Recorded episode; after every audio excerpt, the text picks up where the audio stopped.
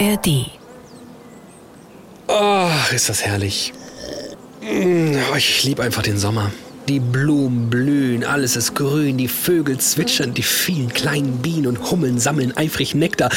Wobei, ja, die Blumen blühen, manches ist grün, woanders einfach nur braun und ausgetrocknet. Vögel zwitschern hier und da, aber Bienen und Hummeln? In Wahrheit klingt das doch so. Also auf meiner Terrasse verirrt sich super selten noch mal eine Biene oder eine Hummel. Bienensterben hat man ja auch schon gehört. Erinnert ihr euch an Autofahrten vor ein paar Jahren, wo im Sommer die komplette Windschutzscheibe alle 200 Kilometer von Fatti von Insektenkadavern befreit werden musste? Die Zeiten sind vorbei. Wespen, ja, die nervigen Biester werden sicher als letztes, kurz bevor die Welt untergeht, noch an meinem Frühstücksbrot knabbern. Aber Bienen? Bienensterben in Deutschland. Etwa die Hälfte der 570 Wildbienenarten in Deutschland steht auf der roten Liste. Und ein Ernteausfall, weil Bienen zum Bestäuben fehlen? Oh Mann, ey. Da kann man echt von Glück reden, dass so viele Menschen auf diese Katastrophe reagieren. Imkerboom in Deutschland hält an. Die Zahl der Imker ist in den letzten 20 Jahren um die Hälfte angestiegen. Wie gut ist das bitte? Leute finden zu einem neuen Hobby in der Natur. Es schützt die Natur, es bietet Tieren einen neuen Lebensraum und sie vermehren sich wieder. Eine Win-Win-Win-Win-Win-Situation. Aber Moment mal. Bringen Hobbyimker Wildbienen den Tod, gefährdet die Bienenzucht die Wildbienenstudie. Honigbienen fressen Wildbienen das Futter weg. Ach du Scheiße. Wie, wo, äh, was die Imker gefährden, die Bienen. Also vor allem die Wildbienen, von denen es ja immerhin über 500 Arten gibt. Das ist ja schrecklich. Heißt das, um das Bienensterben zu verhindern, um die Artenvielfalt zu erhalten, müssen wir eine Biene loswerden? Die Honigbiene?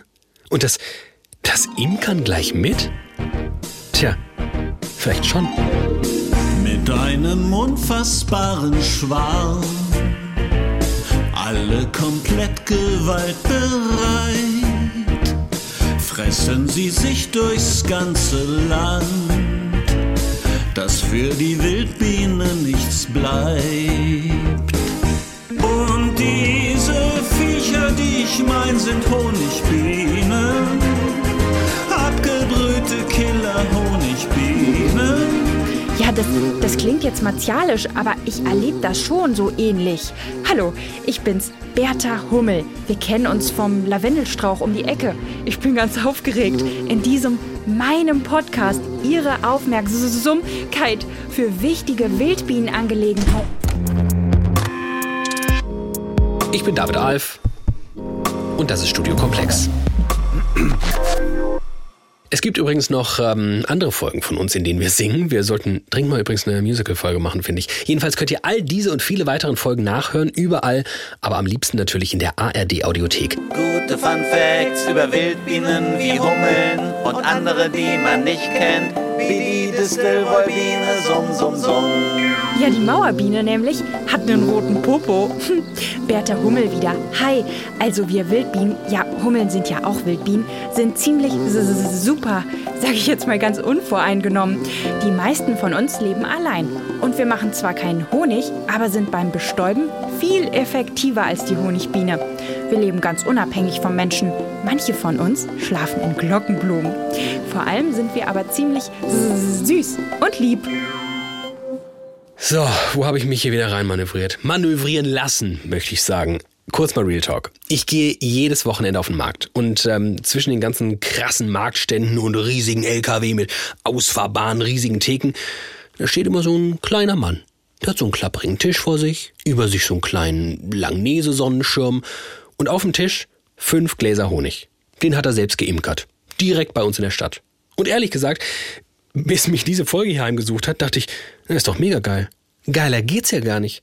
Überall nur Hiobsbotschaften und Katastrophen. Natur, Tiere, alle übermorgen tot.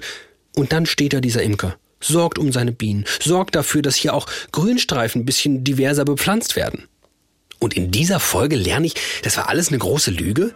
Ich bin reingefallen. Wir sind, wir sind alle reingefallen auf die Bienenverschwörung, Imkereipropaganda, Greenwashing vom Feinsten. Die Imkerei macht der Wildbiene den Garaus? Der süßen, kleinen, faszinierenden Wildbiene?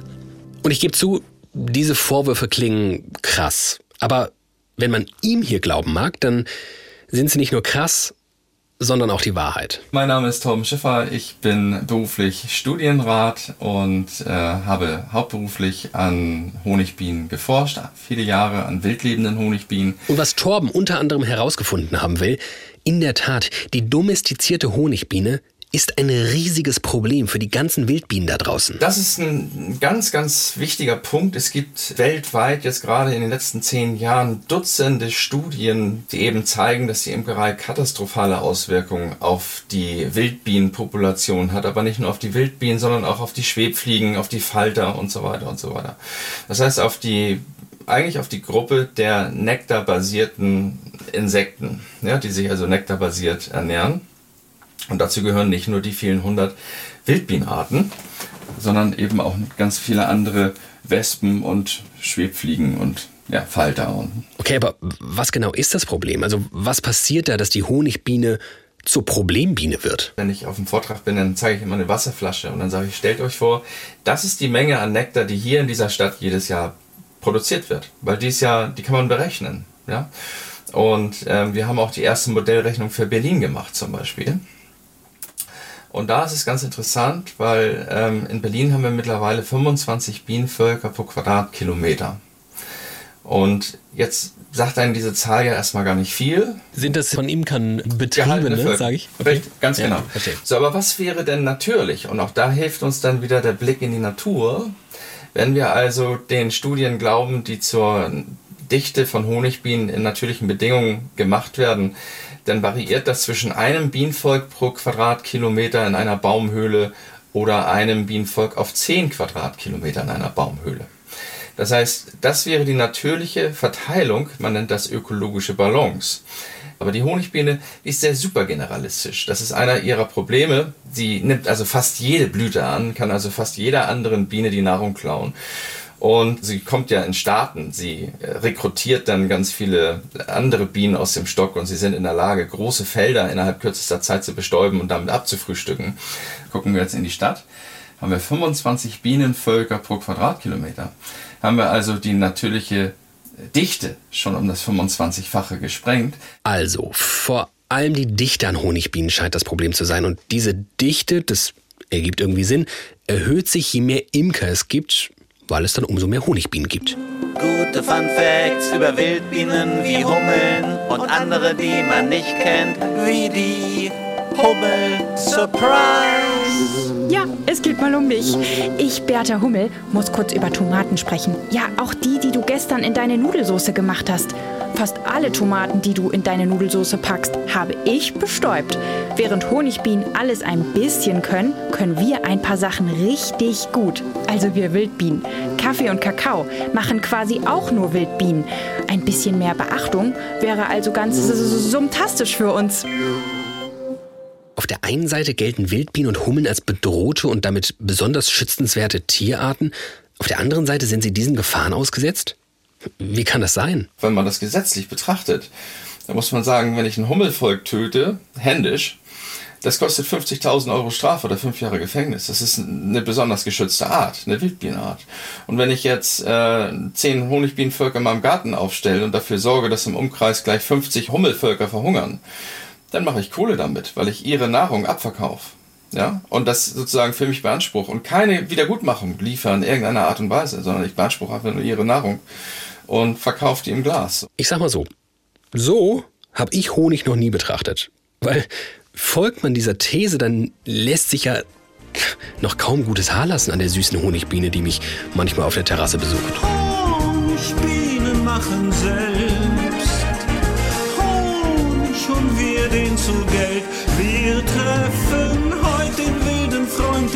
der Honigbienen. Gurken ihm zu beim Verlieren. Honig, scheiß auf die Wildbienen.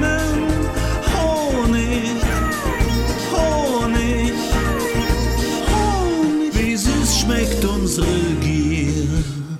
Das Spannende an Torben, er ist nicht irgendein Wildbienenfreak, der die Honigbiene und das Imkern hasst. Er war selbst mal Imker. Also schon während meines Studiums waren wir zu einer Exkursion auf Sylt und kamen da bei so einem Imker vorbei. Das hat mich schon interessiert. Ich habe ja Biologie auch studiert. Ich bin sehr interessiert an der Natur und an allem, was lebt. Und das hatte mich dann erstmal auch fasziniert. Das war der Opa. Der ist konventioneller Imker gewesen. Und der hat dann gesagt, so Junge, komm, ich bring dir das bei. Und dann habe ich halt konventionelles Imkern gelernt. Vom Großvater. So in Styroporkisten mit Aufsatzkästen, Rähmchen, mit allem drum und dran, mit Schwarmverhinderung. Also das ganze einmal eins der Imkerei. Und zu diesem kleinen Einmaleins gehörten laut Torben auch Dinge, die er mit Arten- und Naturschutz einfach nicht zusammenkriegt. Letzten Endes auch Hardcore, also so am meisten rausholen aus dem Volk und wie kriegt man noch mehr Honig raus und mit allen Tricks und Kniffen die Bienen maximal zu schröpfen sozusagen. Ne? Das habe ich gemacht und dann bin ich da so ein bisschen naiv, also wie ganz viele Menschen eigentlich total naiv reingestolpert, weil es heißt ja, die Imkerei ist was Gutes. Und dann musste ich halt feststellen, okay, am Ende des Jahres muss man die Bienen mit Säuren behandeln, weil die die Varroa-Milben haben. Das habe ich gemacht. Er hat das gemacht. Und kurz darauf war er einigermaßen schockiert. Denn auf einmal fand er in seiner Beute, als Beute bezeichnet man quasi diesen, diesen Kasten, in dem die Bienen leben, lauter ausgerissene Fühler. Ja, wenn man 70-prozentige Ameisensäure innerhalb solcher Kiste verdampft, ja, um die Varroa-Milben zu töten, dann sind diese Säuredämpfe so aggressiv, dass sie natürlich auch in die Fühler hinein diffundieren und das ist für die Bienen natürlich sehr viel schmerzhafter oder unerträglicher als für uns. Und das ist schon so, wenn man als Imker so, so einen Stock dann aufmacht am Ende des Jahres, um äh, zu gucken, ob noch genug Säure drin ist, zum Beispiel bei der Behandlung. Und man kriegt nur so ein ganz kleines bisschen von den Säuredämpfen, völlig verdünnt mit der Umluft sozusagen in die Nase. Das treibt dann die Tränen in die Augen. Ne? Und wir machen das 14 Tage lang sozusagen in den Bienenkisten, um die Varroa-Milbenpopulation zu töten, die sonst die Bienen töten würden. Und dann behauptet die Imkerei, das Ganze muss ja so sein, weil ähm, ja die Varroamilben, das sind halt böse Parasiten und die leben und die vermehren sich in der Brut. Und wenn man das nicht machen würde, dann würden sie die Bienen töten und damit hilft man ja den Bienen. Um diese Diskrepanz scheint es Torben zu gehen. Einerseits entsteht der Eindruck, Imkerei sei total tierlieb. Andererseits empfindet er die dafür notwendigen Techniken als total aggressiv. Dieses ganze Leid, was man da sieht, die Bienen, die man zerquetscht. Man schneidet ja auch Drohnenbrut raus zum Beispiel, also tötet zehntausende männliche Bienen, um die Varroamilben zu reduzieren und nennt das biotechnisches Verfahren zur Varroamilbenreduktion.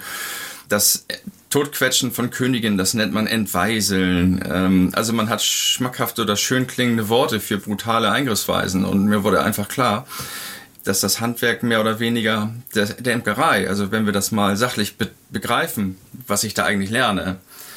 Ich komme zur Imkerei und möchte Artenschutz oder der Biene und der Natur etwas Gutes tun. Das war meine Intention und das ist die Intention eines fast jeden Jungimkers. Und die Honigbiene scheint dabei so die eierlegende Wollmilchsau zu sein. Also der Imker, der macht dann Tierschutz, der macht Naturschutz, der macht Artenschutz und er sorgt für die Bestäubung und er kriegt auch noch Honig. Also das ist ja eine Win-Win-Situation. Aber diese ganze Situation ist eigentlich, wenn man es genau und sachlich auseinander nimmt, natürlich nichts weiter als eine Geschichte und hat mit der Realität nicht so richtig viel zu tun. Okay, ähm, das sind krasse Vorwürfe. Wenn wir mal ganz genau sind, dann haben's Honigbienen noch nicht leicht. Schuld sind die Menschen, die aus Fang beginnen mit der Imkerei. Die Honigbienen haben ein ultramieses Leben, weil wir ihnen Säure geben. Und mein Eindruck ist, ich weiß halt einfach viel zu wenig über dieses Thema und generell so über die Wildbiene, die wir ja hier offenbar zum großen Opfer gemacht haben in dieser Folge. Das geht dieser Frau hier anders. Das ist Lara. Lara Lindermann und ich arbeite hier am Thün-Institut für Biodiversität. Ich bin hier Doktorandin und also Wissenschaftlerin und forsche hauptsächlich zu Wildbienen und zu Monitoring und wie wir Wildbienendiversität in Agrarlandschaften erhöhen können. Perfekte Personalie an dieser Stelle, würde ich sagen. Und ihr hört es vielleicht, anders als die meisten unserer GesprächspartnerInnen steht Lara draußen. Und zwar, weil sie in Braunschweig arbeitet. Was hat das einiges mit dem anderen zu tun? Fragt ihr euch womöglich zurecht. Ja, haha, was ihr nicht wissen könnt, unser Kollege Rick Oppermann kommt gebürtig aus Braunschweig. Vergöttert Braunschweig, für meinen Geschmack etwas äh, zu viel. Aber im Moment, als er hörte, dass Lara Lindermann in Braunschweig ist, meinte er, ja, kann ich doch hinfahren. Nun lasse ich mir mal Wildbienen zeigen. Machen wir so eine Art Reportage. Und wir dachten uns, ja, gute Idee. Also du, du meinst, wenn wir jetzt hier rumlaufen, könnten wir Wildbienen finden? Ja, auf jeden Fall. Ja, also bei dem Wetter ist es ganz gut, es ist warm, es ist sonnig, die Jahreszeit stimmt auch.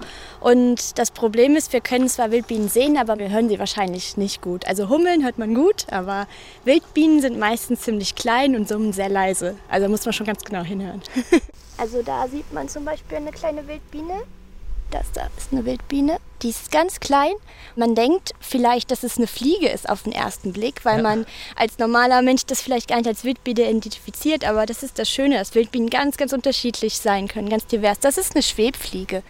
Sieht vielleicht auch nicht so aus. Sieht vielleicht eher aus wie eine Fliege oder eine Wespe, würde man Bremse, denken. würde ich sagen, würde ich denken, nee, dass man die gleich totschlagen muss. Nee, die tun gar nichts. Die sind ganz harmlos. ja. Na krass, das ging ja schnell dass wir jetzt so schnell eine Wildbiene gefunden haben. Genau, also man muss eigentlich nur genau hingucken. Und man, man findet dann doch relativ schnell. Was ist jetzt der beste Weg, wo wir. Also habe ich dich jetzt in die falsche Richtung gelenkt? Ja, ich versuche die ganze Zeit darüber zu gucken, um auf die Blüten zu gucken. Weil Wildbienen findet man am besten, wenn man auf Blüten guckt. Dann lass das machen. Hier ist jetzt leider gerade nichts, ist aber auch nicht so viel angeboten. Wir gucken mal noch weiter. Genau. Du, du, bist hier die Chefin. Ich gehe dir einfach hinterher und halte das Mikro. Ja. Hast du eine Lieblingswildbiene? Äh, ja, es gibt äh, eine Gattung, die nennt sich Blattschneiderbienen und die ähm, schneiden kleine Blätter aus und rollen darin so ihre Larven ein. Das sieht dann aus wie so kleine Dönerrollen und ich finde es ganz witzig, wie das aussieht. Hätten wir eine Chance, die Dönerrollen oder die den Namen habe ich schon wieder vergessen. Äh, die Blattschneiderbienen zu finden. Ähm, wahrscheinlich hier schwierig, weil ich habe hier schon mal öfter Spaziergänge gemacht. Hier kommen sie eher weniger vor. Eine Dönerbiene? Wie schön ist das denn? Aber vielleicht gehört auch sie bald der Vergangenheit an, weil die Honigbiene alles wegfräst. Gute Fun Facts über Wildbienen wie Hummeln und andere, die man nicht kennt, wie die Distelwollbiene, summ, summ, summ. Die Distelwollbiene baut ihrem Nachwuchs ein kuscheliges Nest aus Pflanzenwolle. Hm. Übrigens, was Kita-Plätze für euch sind, sind Nistplätze für uns Wildbienen. Mangelware. Lass doch mal öfter ein bisschen Gestrüpp, sandigen Boden oder altes Holz im Garten. Wir haben eh nur so vier bis 30 Kinder und denen wollen wir es gemütlich machen. Gut, also wir haben jetzt ein bisschen was über Wildbienen und ihren Lebensraum erfahren. Wir werden noch mehr von Lara hören, keine Sorge. Aber wir haben ja vor allem sehr eindeutige Vorwürfe an die Imkerei gehört. Vorgebracht von Torben, dem Ex-Imker. Da ist es nur fair, dachten wir, auch die Imker zu befragen. Und weil es nicht die Imker gibt und wir nicht den einen rauspicken wollten, der sich vor uns und Torben rechtfertigen muss, haben wir den ja, quasi Oberimker genommen, den Präsidenten des Deutschen Imkerbundes. Ja, ich bin Thorsten Ellmann aus Mecklenburg-Vorpommern und Präsident des Deutschen Imkerbundes. Genau. Und äh, weil es mir noch nicht genügend steile Thesen in dieser Folge waren, bislang noch eine. Ich glaube, Thorsten Ellmann ist kein Fan davon, die Imkerei und die Honigbiene abzuschaffen. Ja, es macht mich wütend. ja, wusste ich's doch. Weil das nicht die Lösung ist. Wir können alle miteinander leben. Wir müssen bloß überlegen, wie. Und was kann der Einzelne dafür tun? Und das ist viel zielfördernder, als wenn wir mit Verboten gegeneinander arbeiten. Da glaube ich, machen alle dicht und dann, dann erreichen wir gar nichts. Dann freuen sich nur Anwälte und da haben wir nichts gekonnt. Okay, das klingt ja irgendwie fast versöhnlich. Versöhnlicher jedenfalls als, das ist Massentierhaltung, alles schlimm, aufhören jetzt. Aber dann vielleicht der Reihe nach. Bei Tieren wie Kühen, Schweinen, Hühnern scheinen sich ja die meisten einig zu sein. Massentierhaltung ist ein Problem, das können wir nicht gut finden. Bei Bienen und riesigen Stöcken finden wir es ganz normal. Dabei ist es das doch vielleicht gar nicht, oder? Massentierhaltung ist so ein, so ein Schlagwort, was man einfach mal raushaut. Äh, klar, wir haben auch in einer, in einer guten Zeit 40.000 Bienen in diesen entsprechenden Kästen drin. Aber das positive Image der Biene kommt ja vielleicht aus, von, von ganz woanders her. Manche haben immer Maya und Willi im Hinterkopf. Und wir geben denen schon Raum, den sie brauchen. Man nimmt nur Honig weg, so, was sie mehr produzieren. Also der Imker guckt schon genau und das machen eben die Landwirte, der Großteil der Landwirte, der Tiere hält eben auch. Also deshalb, ich würde das auch da nicht verteufeln. Also wir müssen das schon differenzieren. Okay, nach steile Thesen raushauen ist differenzieren ja quasi unser dritter Vorname. Denn ob die Massentierhaltung im Fall der Honigbiene wirklich so verdammenswert ist, so schädlich, so wenig artgerecht, da sagen halt 50 Quellen 50 verschiedene Sachen.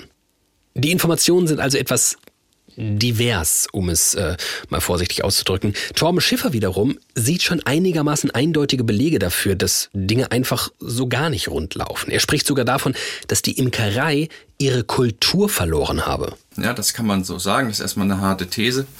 Aber wenn wir die Imkerei historisch betrachten, dann haben wir die Bienen doch viele, viele tausend Jahre sehr viel artgerechter gehalten, nämlich etwa bis zum Zweiten Weltkrieg, also bis nach dem Zweiten Weltkrieg. Mittlerweile nutzen wir in Deutschland mehr als die Hälfte der vorhandenen Flächen für die industrielle Landwirtschaft. Das heißt, es hat sich ganz viel geändert und in diesem Gedanken höher, schneller, weiter, mehr haben wir eben vor den Bienen nicht Halt gemacht, sondern wir haben die Bienen dann aus diesen Körben geholt, in denen wir die eigentlich immer gehalten haben. Okay, wow. Mir wird original durch diese Folge erst klar, dass Bienenkörbe, so wie ich sie von Winnie Pooh kenne, gar nicht mehr existieren. Inzwischen sind es große, kantige Holz- und Styroporkästen. Und früher waren es? So schöne, kleine, warmhaltige Strohkörbe mit einem relativ kleinen Volumen, die wir in der Natur auch nur so aufstellen konnten, wie eben natürliche Ressourcen da waren. Denn wenn die verhungert sind, weil zu viel von diesen Körben aufgestellt worden sind oder die Region zu wenig Nektar hatte, dann sind die Honigbienenvölker ja auch verhungert. Der Imker hatte damals keine 30 Liter Zucker oder so, die er einfach mal einfüttern konnte. Das konnte man sich gar nicht leisten im Prinzip. Und genau diese natürliche Balance mit den umliegenden Ressourcen im Einklang zu sein, das hat die Imkerei nach dem Zweiten Weltkrieg, genau wie die industrielle Landwirtschaft, komplett abgelegt. Harte These hat Torben gerade selbst gesagt. Und ja, angesichts dieser ganzen Uneindeutigkeit in der Quellenlage ist Torben ganz schön eindeutig. Was sagt denn die Bienenexpertin Lara Lindermann? Die ist jetzt nämlich keine Anhängerin des pauschalen Vorwurfs, Honigbienen halten durch Imker ist nicht mehr artgerecht. Du hast vorhin die Beuten angesprochen, also die Kästen. Ähm, ist es artgerecht? Mm, ich würde sagen, ja, weil es ähm, eine relativ nahe Annäherung ist an die ursprüngliche Lebensweise. Du hast ja gesagt, eigentlich leben die ja so in Hohlräumen im Baum, ein bisschen höher. Jetzt haben wir diese Kästen, die wir auf den Boden stellen. Ist das für die vergleichbar? Brauchen die die Höhe nicht oder fehlt denen nicht irgendwas? Mm, also ich würde nicht sagen, für die ist es wichtig, dass sie quasi ihren Start bilden können und dass sie genug Platz haben. Ich würde sagen, ob das jetzt eine runde Form ist oder eine eckige Form, das nimmt sich, glaube ich, nicht so viel. Nehmen wir denen zu viel von ihren Wintervorräten weg, wenn wir den Honig abschöpfen? Ähm, also in der Imkerpraxis ist es so, dass man denen so eine Art Zuckerwasser als Ersatz bietet, was für sie dann quasi auch Nahrung ist. Und dann tauscht man quasi das billige Zuckerwasser gegen den Honig. Und das ist für die okay oder ist das schon eine Art von Tierquälerei? Ich weiß von Studien, die belegen, dass die Bienen das als gut verdaulich empfinden. Oder empfinden ist vielleicht das falsche Wort. Also dass es für sie gut verdaulich ist, das Zuckerwasser. Und deshalb ist es für sie okay, denke ich. Oh Mann, es wird zunehmend undurchsichtig im Dickicht der Meinung rund um artgerechte Honigbienenhaltung. Säure klingt erstmal gemein, aber ist wohl alles fein. Sind das jetzt wirklich alles artgerechte Kästen? Oder Dinge, die Bienen zerfetzen?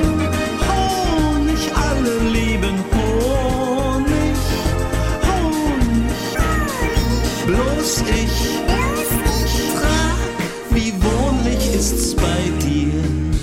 Die Frage, wie artgerecht unsere Bienenhaltung ist, ist schwierig. Thorsten Ellmann meint ohnehin, wenn wir über die Größe von Bienenvölkern sprechen, also darüber, ob diese Form der Massentierhaltung jetzt gut oder schlecht ist, dann müssen wir auch darüber sprechen, was uns diese Massentierhaltung bringt. Aus seiner Sicht nämlich bares Geld. Und nicht, weil sie Honig produzieren, sondern weil sie unfassbar viele für uns wichtige Pflanzen bestäuben. Also Sie haben einen wirtschaftlichen Mehrwert von 2000 Euro pro Bienenvolk durch die erbrachte Bestäubungsleistung. Sie würden weniger Äpfel ernten, Sie würden weniger Kirschen ernten, Sie würden weniger Pflaumen ernten, also alles, was Obst ist. Sie haben bestimmte Gemüse, Sie haben andere Pflanzen, die auch durch die Bienen bestäubt werden, die dann als Futtermittel dienen, die also auch dann Früchte ausbilden, die auch wieder dann als Nahrung dienen, also in der gesamten Nahrungskette auch sehr bedeutend sind. Und ich glaube, wenn dann die Honigbiene als Player verschwinden würde, weil sie zurückgeht, dann würde unser Ökosystem ein ganz anderes sein und dann hätten auch Wildbienen andere äh, Teilhaber in dem Ökosystem enorme Schwierigkeiten. Okay, also können wir uns gar nicht auf die Wildbienen verlassen? Wir brauchen die Honigbiene, weil sie eine Powerbiene ist und ja, vielleicht hier und da mehr Nektar braucht, aber auch einfach viel mehr bestäubt als die anderen? Torben ist überhaupt nicht überzeugt, dass die Honigbiene wirklich dieser krasse Wirtschaftsmotor ist. Das ist natürlich eine Milchmädchenrechnung, sondern da wird der Kollateralschaden gar nicht mitgerechnet und der Einschlag auf die Wildbienenpopulationen oder auf die Bestäuberinsekten und die Minimierung dieser Nahrungsquelle, die also direkterweise natürlich die Quantität der Nektarinsekten da draußen, von denen viele auf der roten Liste sind, beeinflusst. Naja gut, es wäre ja nicht das erste Mal, dass wir zugunsten vermeintlicher Produktivität unliebsame Nebeneffekte vernachlässigen würden. Und der Einfluss der Autoindustrie auf das Bruttoinlandsprodukt lässt sich halt irgendwie einigermaßen gut berechnen, auch wenn man wohl hier die Nebenwirkung einrechnen sollte. Aber wie viel wert jetzt drei durch die Honigbiene bestäubte Petunien sind, wir sind auf sehr unterschiedliche Zahlen gestoßen und haben daraufhin sogar das Bieneninstitut Frankfurt angerufen. Die sagen, den volkswirtschaftlichen Gewinn von Honigbienen genau zu beziffern, unmöglich. By the way, alles, was wir an belastbaren Zahlen finden, packen wir euch natürlich in die Shownotes. Vielleicht müssen wir uns also über einen anderen Punkt nähern, wenn es die Haltung der Honigbiene nicht ist. Ein Punkt, der vielleicht auch einfach noch viel wichtiger ist. Das Artensterben, das Bienensterben. Auch hier plädiert Thorsten dafür zu differenzieren. Wenn wir uns das Bienensterben angucken oder das vermeintliche Bienensterben, dann geht es ja vorwiegend um Wildpopulationen, Wildbienenpopulationen und da muss man sich anschauen, sind sie gefährdet, sind sie nicht gefährdet, wer ist gefährdet, warum ist da eine Gefährdung dort, sind es die Lebensräume, sind es die Futterquellen, sind es andere äußere Einflüsse, die bedacht werden müssen? Ja, sind es vielleicht die Honigbienen? Also ich sehe nicht, dass die Honigbiene schuld ist am Rückgang der Wildbienen. Punkt. Ursachen für einen Rückgang von Wildbienenpopulationen in einigen Regionen ist der Mangel an Biodiversität. Wir haben also zu wenig unterschiedlichste Pflanzen in unterschiedlich langer Blühfolge. Das heißt also, die Nahrung für die nachkommenden Generationen an Wildbienen oder auch an Honigbienen äh, ist dadurch gefährdet. Das heißt also, die Landnutzungsänderung hat natürlich einen enormen Einfluss auf die Biodiversität. Das heißt auch, dass wir schauen müssen, dass die Versiegelung von Flächen zurückgeführt werden muss und dass wir zusätzliche Ausgleichsmaßnahmen bringen, die einen ökologischen Mehrwert haben. Das ist ganz wichtig. Und wir müssen sehen, dass ausreichend Futter- und Nistmöglichkeiten in der Kulturlandschaft geschaffen werden. Okay, hier steht dann wohl wieder Aussage gegen Aussage. Der eine, der sagt, die Honigbiene ist es. Der andere, der sagt, ich glaube nicht. Ich glaube, es liegt hieran und daran. Und ich, der sich seit original drei Tagen mit Bienen beschäftigt, kann angesichts all der sich widersprechenden Quellen unmöglich ein Urteil fällen an dieser Stelle. Also das muss schon wissenschaftlich betrachtet werden. Da muss es ein Monitoring geben, da muss es gezählt werden, da muss verglichen werden, da muss über längere Zeiten auch mal geschaut werden. Ey, fuck, die Datenlage ist wohl wirklich knifflig.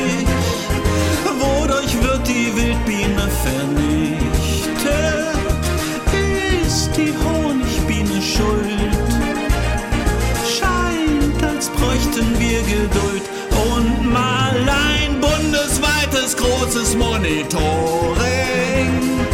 Ordentliches, gutes Monitoring. Nur, dass wir uns verstehen. Es gibt schon ein paar Projekte, wo geschaut wird, wo es uns so gibt. Da fließt gerade eine Menge Geld rein. Also ich sag mal so. Selten war die Sachlage undurchsichtiger als in dieser Folge. Selten sich die einzelnen ProtagonistInnen so einig darüber, dass der jeweils andere Quatsch erzählt. Deshalb ist Thorstens Hinweis von eben wahrscheinlich genau das, was wir brauchen. Also das muss schon wissenschaftlich betrachtet werden. Da muss es ein Monitoring geben. Wie gut, dass wir Lara in dieser Folge haben, denn die forscht ja bekanntlich. Zu Wildbienen und zu Monitoring. Und was meint die? Ist die Honigbiene so gefährlich für die Wildbiene? Weil sie den alles wegsnackt? Es ist auch immer eine Sache, wo man schaut. Also es gibt natürlich Standorte, ähm, die generell schon wenig Blühangebot haben. Da ist es dann natürlich viel schwieriger als an Standorten, wo genug Blühangebot ist, wo sie sehr gut koexistieren können, was sie ja auch schon sehr lange machen. Also in Deutschland leben Honigbienen und Wildbienen ja schon sehr lange nebeneinander und das ist nichts Neues. Wenn wir jetzt natürlich, sage ich mal, in ein Schutzgebiet gehen, wo wenig ja, Massentracht ist. Was heißt Massentracht? Also zum Beispiel so ein großes Rapsfeld.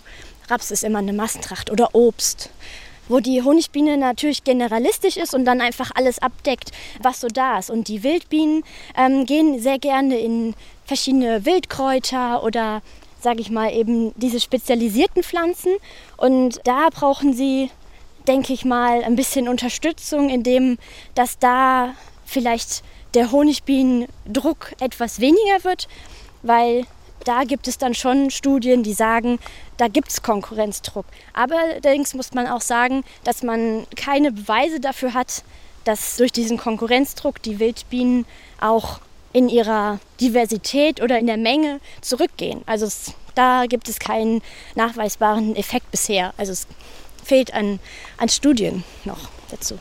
Verstehe. Offenbar gibt es an manchen Orten Konkurrenzdruck. Torben hat es vorhin mit dem Beispiel der Wasserflasche erklärt. Es gibt nun mal nur so und so viel Nektar. Bewiesen scheint, dass hier und da die Honigbiene die anderen verdrängen kann. Löst diese Verdrängung Artensterben aus? Ist das Artensterben also auf die Honigbiene zurückzuführen? Vielleicht. Aber keiner kann es beweisen. Es gibt im deutschsprachigen Raum wenige Studien zur Frage, ob die Honigbiene die Wildbiene verdrängt. Die Studien, die es gibt, haben sich zwei ForscherInnen der Uni Graz in einer Metastudie angesehen und verglichen. Ihr Ergebnis? Verschiedene Studien kommen zu sehr unterschiedlichen Ergebnissen. Einige sehen einen Effekt der Honigbiene auf die Wildbienenpopulation, andere nicht. Die Metastudie empfiehlt längerfristige Untersuchungen und sagt, es gibt kaum Anhaltspunkte aus dem deutschsprachigen Raum, dass durch die Imkerei Wildbienenpopulationen verdrängt werden. Es ist leicht frustrierend. Wir haben äh, uns viele Quellen durchgelesen, Reportagen, Dokus geschaut, auch welche, in denen Torben Schiffer vorkommt. Und viele enden dann sinngemäß mit, ja, die einen sagen so, die anderen so. Was uns hier in dieser Folge in eine etwas missliche Lage bringt. Also ich bin es ja gewohnt, dass wir manche steile Thesen nicht komplett durchziehen können, dass es hinten raus ambivalenter, differenzierter wird. Aber in diesem Fall scheint alles irgendwie nur konfuser zu werden.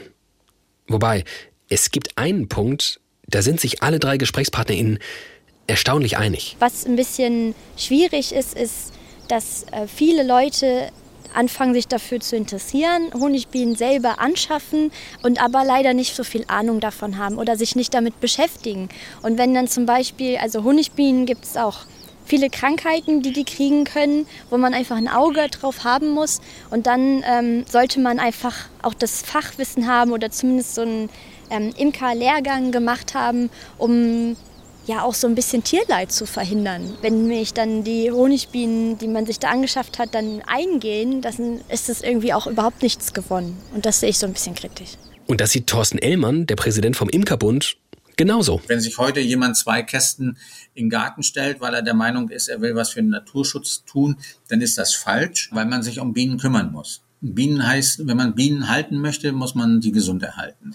Wenn da aber negative Punkte dabei sind, ich kriege das zeitlich nicht hin, ich muss das irgendwie reinschieben oder nee, das Blühangebot ist nicht da oder ich habe ja gar keinen äh, Verein, wo ich hingehen kann oder ich habe gar keinen Paten, dann die Finger davon lassen. Einfach nur die Bienen in den Garten stellen und sagen, die machen das alleine, das wird nichts. Und ihr könnt es euch vorstellen, Torben hat auch ein Problem mit ahnungslosen Amateuren. Und das führt eben dazu, dass es einen riesen Hype gibt von Menschen, die biologisch nicht geschult sind, die keine Studien lesen, die überhaupt nicht wissen, was sie tun. Und die fangen genauso naiv an, wie ich das früher gemacht habe. Ja, fangen an und laufen Gefahr, richtige Probleme zu verursachen, glaubt Torben. Also ich kann, wenn ich möchte, 100.000 oder eine Million Völker in Hamburg aufstellen, das gibt kein Gesetz, was mir das verbietet. So. Und das heißt, jeder kann so viel Nektar aus der Umgebung ziehen, wie er möchte. Dass gerade diese Nektarmenge oder diese, diese primäre Nahrungsquelle unreguliert von jedem abgefischt werden darf. Ne? Und dabei darf ich mich nicht mal mit einer Angel an die Elbe stellen ohne einen Erlaubnisschein kann sich auch nicht jeder irgendwie ein, ein, Schleppnetz kaufen und fischen gehen. Das ist alles reguliert, aber die Imkerei eben nicht. Ja, leuchtet ein, dass das irgendwie problematisch ist. Was wir nicht lösen konnten bislang, dass es offenbar einfach sehr unterschiedliche Bewertungen der vorliegenden Fakten gibt. Vielleicht einfach zu wenige Fakten. Thorsten Ellmann hat es vorhin selbst gesagt, es bräuchte viel mehr wissenschaftliche Ansätze, mehr Forschung, mehr Monitoring. Sieht Lara genauso. Vor allem ein standardisiertes Monitoring bräuchte es in Deutschland, sagt sie. Und sie wünscht sich, auch da sieht Torben ja gar nicht so fern, mehr Einwirken von der Politik. Was jetzt Naturschutzverbände oder auch Imker vielleicht beachten müssten, wäre, dass wir einfach ja, viel zusammenarbeiten, weil wir haben ja eigentlich die gleichen Interessen. Wir wollen, dass unsere Bienen satt werden. Und wenn wir dann eben schauen, dass wir Honigbienen an Standorten, wo sowieso schon eine sehr hohe Honigbienendichte, aber wenig Blühangebot ist, dass wir das da ein bisschen relativieren einfach. Dass man guckt, dass sich das einfach ein bisschen besser verteilt und vor allem, dass man in Schutzgebieten sich gut abspricht, wie hoch die Honigbienendichte sein soll. Und offenbar wird es jetzt hinten raus doch versöhnlicher, als ich zwischenzeitlich befürchtet habe. Denn dass es Regionen gibt, wo die Honigbienen anderen Arten Platz machen sollten, findet Thorsten Ellmann gar nicht schlimm. Man hat in einer Region eine neue Wildbienenart entdeckt, die es da bis dato nicht gab. Und aus dem Grund hat man gesagt, Mensch, es wäre besser, keine Bienenvölker hinzustellen um einfach zu sehen, ob die Art sich da etablieren will und so weiter, dann ist der Imker natürlich bereit, seine Völker da wegzunehmen. Ne? Und siehe da, selbst beim Einsatz von Säure bei der Bekämpfung der Varroa-Milbe scheint es ein Umdenken bei den Imkern zu geben. Sogar ein ganzes Projekt namens Varroa 2033. Im Moment benutzt man ja organische Säuren, um die Milbe zu bekämpfen. Und wir wollen weg davon. Das heißt, wir brauchen eine Biene, die ein höheres Putzverhalten hat, die ähm, da gibt es Mechanismen, die man schon beobachtet hat, dass man einfach guckt, die Bienen machen die Zellen auf, ob da Milben drinne sind, das äh, Reproduktionsverhalten der Milben zu reduzieren und, und, und. Solche Mechanismen gibt es. Und da wollen wir die Zucht hingehend verstärken, aber trotzdem vielfältig bleiben. Wir müssen aber dabei auch unsere Betriebsweisen ändern. Das heißt also, wir schauen uns genau an, wie werden die Bienen gehalten, was müssen wir anders machen, um äh, die, die ähm, natürlichen Mechanismen zu fördern, dass die Milbe reduziert wird durch das Bienenvolk. Und die dritte Säule dieses Projektes ist eben, dass wir Aus- und Weiterbildung nochmal verstärken. Dass wir nochmal sagen, äh, wo sind die Ursachen, was sind die Möglichkeiten, diese Ursachen abzustellen und wie könnte die Wirkung sein. Wir haben das auf zehn Jahre, elf Jahre angelegt, weil wir sagen, ja, wir sind ja auch eine große Gemeinschaft und das so Stück für Stück implementieren. Das heißt also, Zucht zu machen, Aus- und Weiterbildung zu verändern und die Betriebsweise zu verändern. Na siehst du, gibt irgendwie offenbar ein Einsehen, dass bislang nicht alles nur super läuft in der Imkerei. Und auch das werte ich mal als ganz vorsichtige Annäherung an die teilweise zugegebenermaßen nicht sehr vorsichtigen Thesen dieser Folge.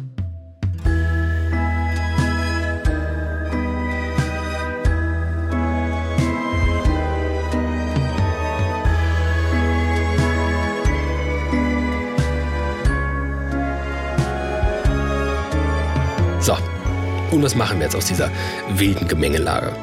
Ich kann euch sagen, was ich mache. Auf jeden Fall ganz anders über Bienen nachdenken als vorher. Allein Honigbiene, das war überhaupt kein Begriff für mich. War halt eine Biene, ne?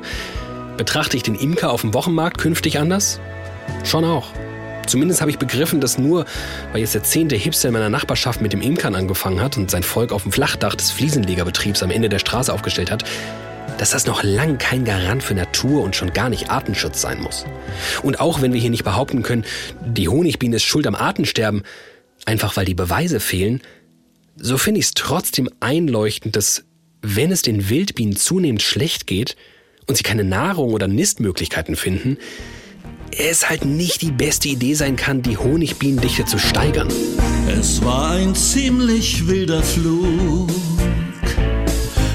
manches Fragezeichen bleibt. Die Imkerei läuft nicht nur gut und eines hat sich klar gezeigt. Wir brauchen deutlich mehr Gestrüpp und wilde Blumen. Unkraut, Gräser, Hölzer, wilde Blumen. Statt Asphalt für unseren Benz. Unsere Friends. Wir wissen, stell nicht gleich ein Bienenvolk nach draußen. Vorher solltest du ein bisschen pauken. Honig und auch wilde Bienen.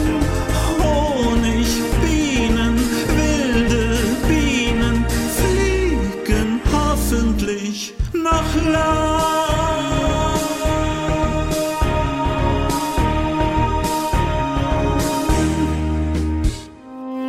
Das war Studio Komplex für diese Woche. Und weil wir natürlich wieder drauf und dran waren, zur Rettung des Planeten allerlei abschaffen zu wollen, sind wir besonders froh über unsere KollegInnen von Quarks Daily, genauer gesagt einer Spezialfolge dieses sehr lehrreichen Podcasts. Die heißt Nachhaltig leben, alles verbieten oder alles erklären. Wir machen gefühlt immer beides auf eine Art. Ähm, Sie gehen der Frage nach, was ist eigentlich sinnvoller? Den Link zur Folge packen wir euch in die Shownotes. In der Redaktion diese Woche waren Merle Kohl, Johannes Sassenroth, Mia von Hirsch, Max Laubenheimer und Rick Oppermann. Das Episodencover kommt von Inga Reichert und der Sound von Rainer alias Karel Heils. Ich bin David Alf. Bis dahin. Und mein Name ist Bertha Hummel. Diese Wildbienenkampagne war eine Produktion von Studio Summens. Executive Producer und Moderatorin auch ich, Bertha Hummel. Ein besonderer Dank geht raus an alle guten Gärten und Balkone. Hum.